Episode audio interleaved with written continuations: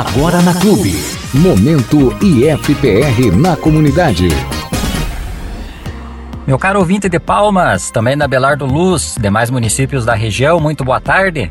Começa agora o Momento IFPR na comunidade, seu informativo semanal do Instituto Federal do Paraná, pela Rádio Clube de Palmas. Este programa tem como objetivo a divulgação dos cursos, dos projetos de pesquisa e extensão desenvolvidos pelo IFPR na comunidade. Aqui vão nossos agradecimentos especiais à Rede Bom Jesus de Comunicação, nossa parceira, também aos professores, técnicos administrativos, servidores terceirizados e estudantes do Instituto Federal do Paraná que colaboram com a realização deste programa. E hoje, 10 de outubro, celebramos o Dia Nacional da Luta contra a Violência à Mulher. O dia 10 de outubro, desde 1980, vem sendo um dia de debates acerca da violência contra a mulher. A data visa combater todos os tipos de violência direcionados às mulheres, sobretudo os casos de feminicídio. Também hoje, 10 de outubro, é o Dia Mundial da Saúde Mental. O dia foi instituído em 1992 pela Federação Mundial de Saúde Mental. A data busca estimular o debate sobre as práticas relacionadas à saúde mental, e é justamente sobre este tema que abordará o momento entrevista de hoje, daqui a pouquinho depois das notícias.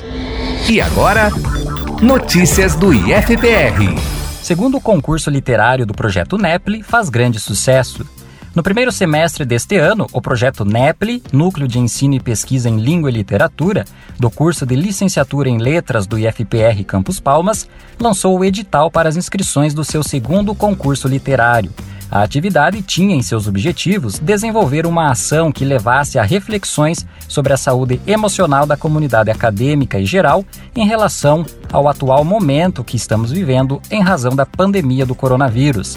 A partir da produção de textos ficcionais dentro dos gêneros poema, conto e crônica, e assim externalizar os anseios vividos ou mesmo compartilhar mensagens de motivação e esperança, bem como homenagear a escritora palmense Mariana Casella Maciel por seu destaque regional e nacional dentro da produção de literatura infantil.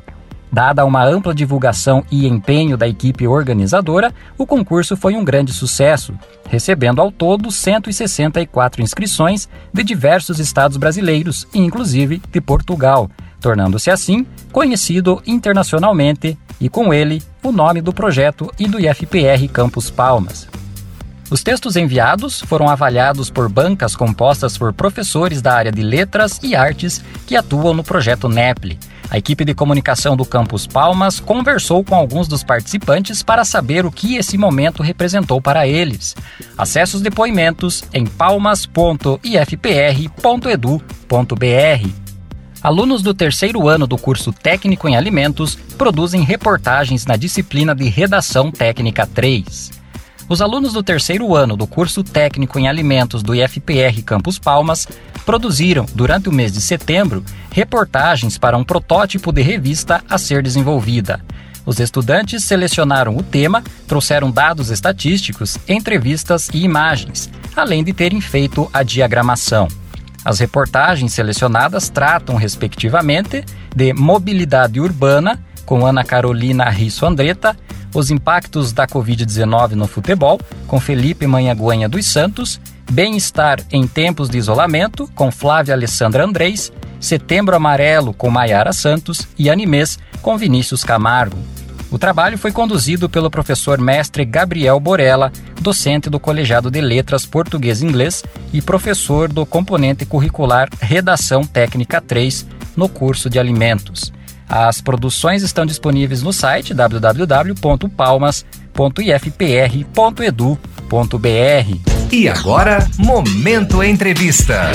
O Momento Entrevista deste sábado, 10 de outubro, é sobre o Dia Mundial da Saúde Mental, comemorado justamente hoje, 10 de outubro. Quem fala conosco sobre o assunto é a psicóloga Thaís dos Santos Chaves. Thaís possui graduação em psicologia pela Faculdade de Pato Branco, FADEP. Tem experiência na área de psicologia clínica com enfoque psicanalítico. Atualmente é psicóloga no Instituto Federal do Paraná, campus avançado de Coronel Vivida. Thaís, muito obrigado pela participação no nosso programa. Ótima tarde para ti. Bem, hoje, 10 de outubro, é o Dia Mundial da Saúde Mental. O que é saúde mental e o que a história aponta sobre a origem da preocupação com a saúde mental? Ou como essa preocupação começou a fazer parte da humanidade, Thaís? Boa tarde, Luciano. Boa tarde aos ouvintes. Então, muitas vezes as pessoas associam a saúde mental com a ausência de enfermidades ou de transtornos mentais, mas essa é uma compreensão equivocada.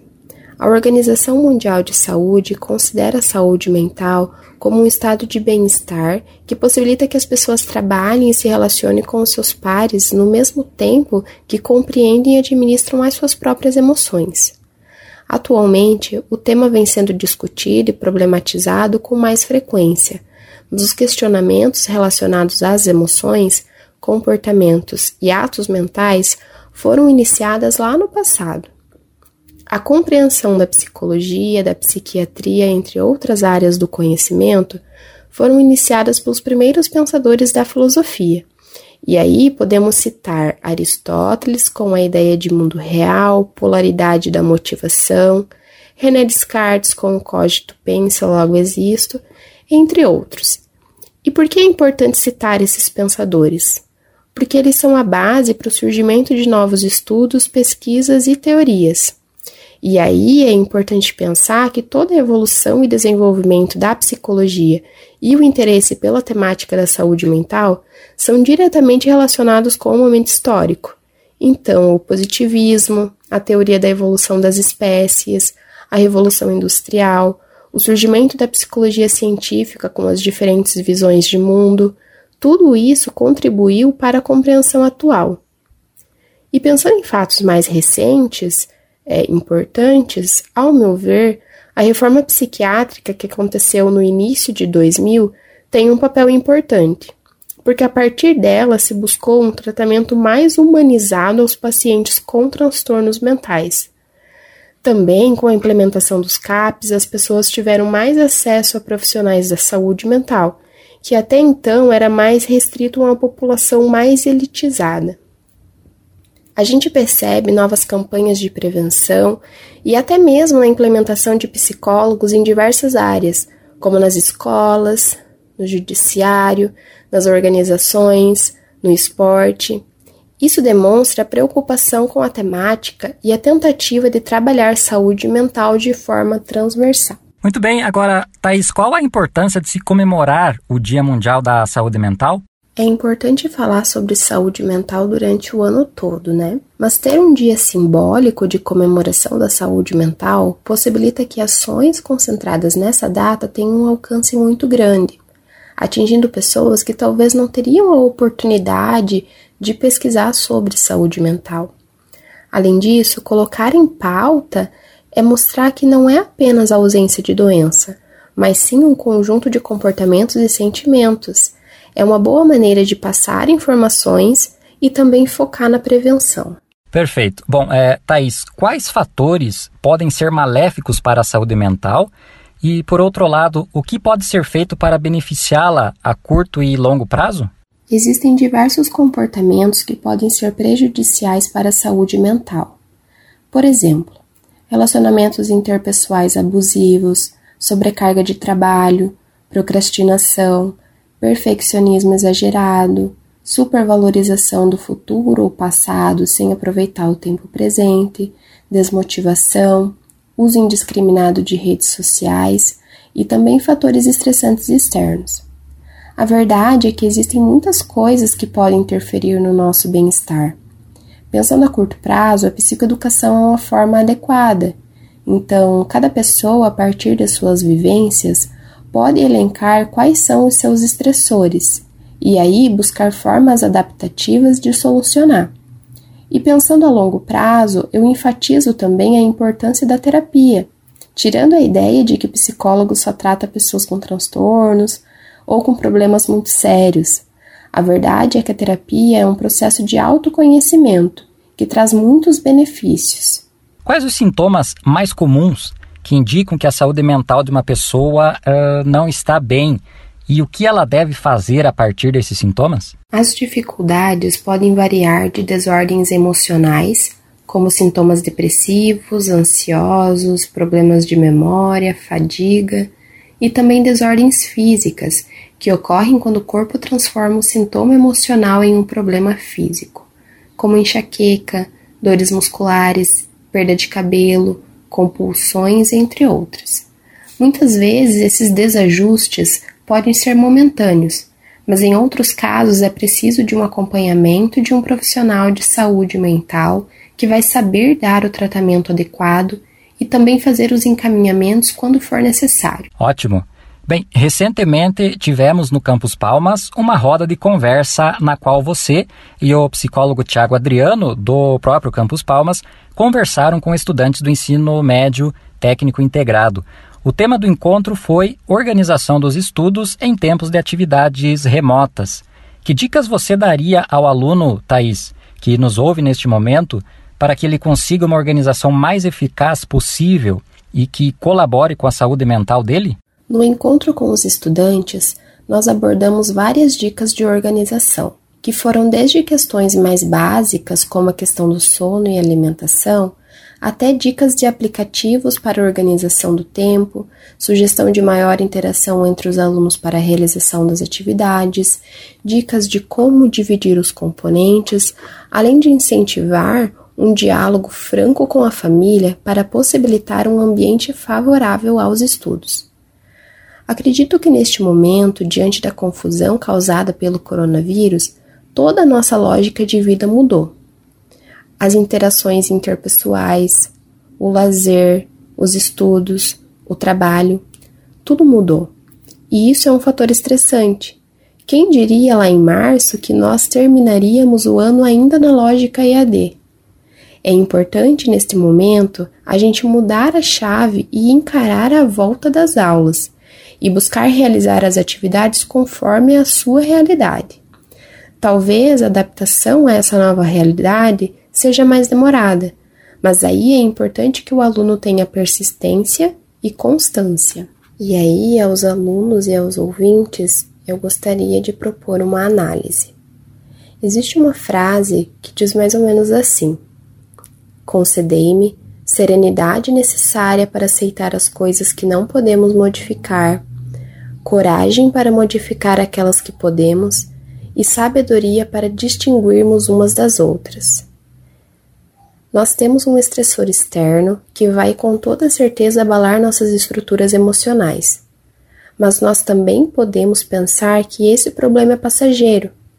É o momento de tirar o pé do acelerador e ir com calma, aceitar as responsabilidades de agora e respeitar nosso corpo e mente para que após todas essas mudanças estejamos bem e dispostos a recuperar as lacunas desse período. Excelentes dicas que ficam aí, portanto, a quem nos ouve neste sábado, Dia Mundial da Saúde Mental.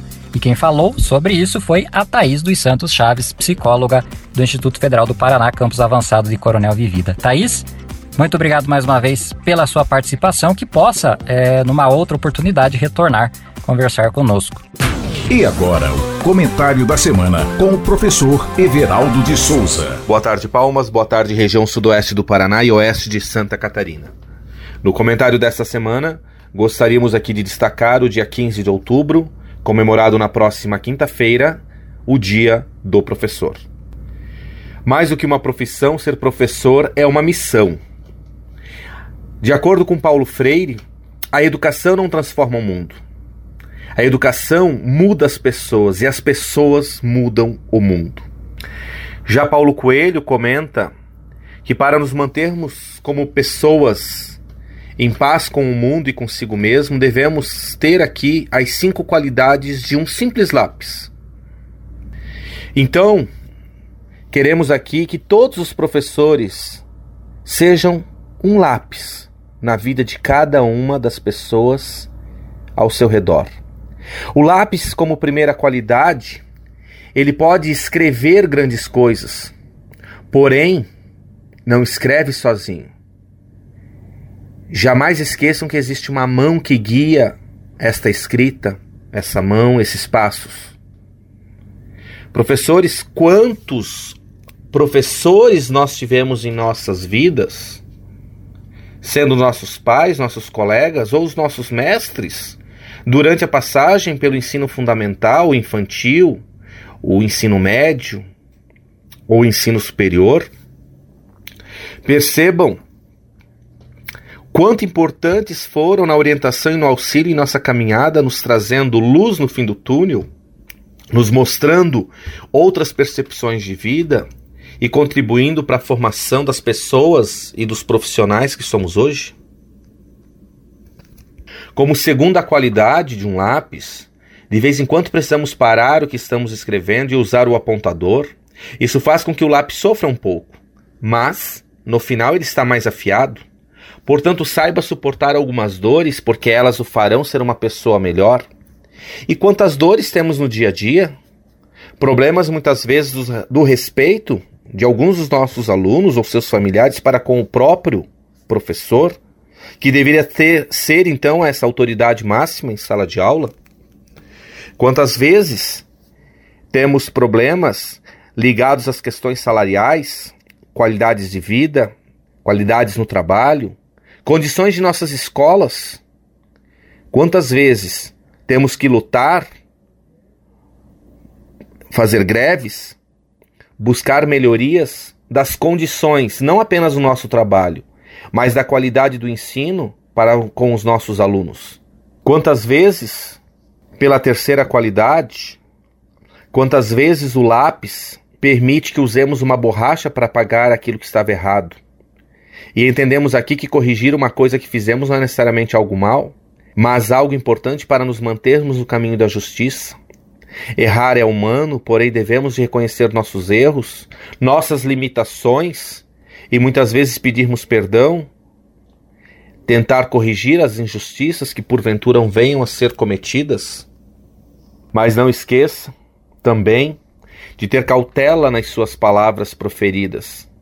Palavras estas que dignificam a construção de um ser humano, mas também possam trazer situações negativas à sua vida. Pensem que precisamos ser a luz no fim do túnel, precisamos ser a indicação do caminho a essa pessoa trilhar. Como quarta qualidade, o que importa num lápis não é exatamente a madeira, mas sim o grafite, que é a sua parte interior. Portanto, colegas e nobres professores, cuide daquilo que acontece dentro de você. Cuide, professor, da sua vida, da sua saúde física e mental. Cuide de você como pessoa, para que você esteja bem e possa irradiar paz, amor, bondade, esperança e justiça aos nossos alunos aos nossos colegas, aos nossos familiares e a toda a comunidade escolar. Finalmente, a quinta qualidade de um lápis, ele sempre deixa uma marca nas pessoas. Tudo que fizermos na vida, deixaremos traços.